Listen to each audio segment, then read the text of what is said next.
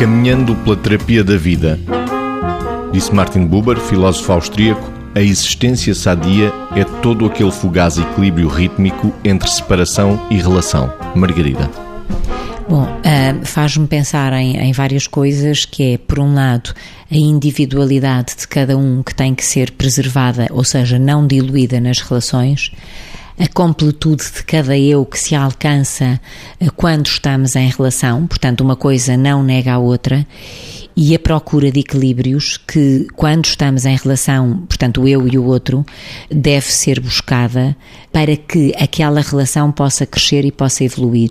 A nossa tendência natural é quando estamos, quando nos sentimos bem, quando estamos equilibrados, ou até quando achamos que há relações que estão garantidas, deixar a coisa acontecer sem nos dedicarmos particularmente a ela.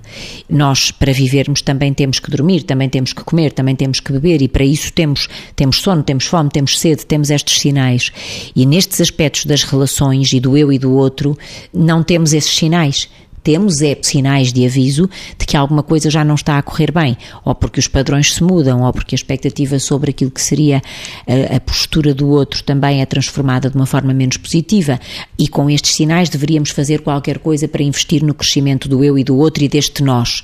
que se constrói eh, na relação. Às vezes esquecemos disso e, portanto, olho para esta frase como um alerta para o investimento que devemos fazer naquilo que nos deve preservar em termos de individualidade, mas que nos deve completar em termos de relação.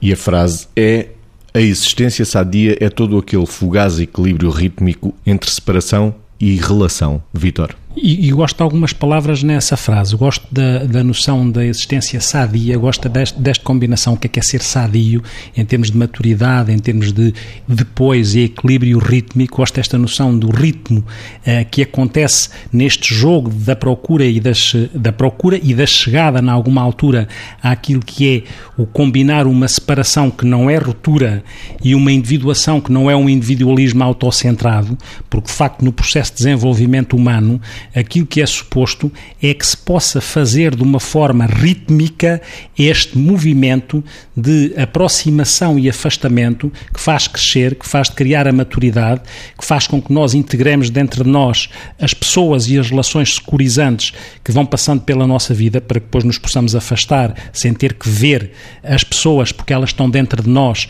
se tiver acontecido bem esta integração de uma forma segura para nós. E nesse sentido, nós fazemos muito um processo que começa em determinada altura por ser um processo de dependência natural, porque quando se é bebê e criança somos dependentes, quando chegamos à adolescência fazemos aquele movimento muito próprio de contradependência, de revolta, de contraponto, de contrariar, de se afirmar pela diferença,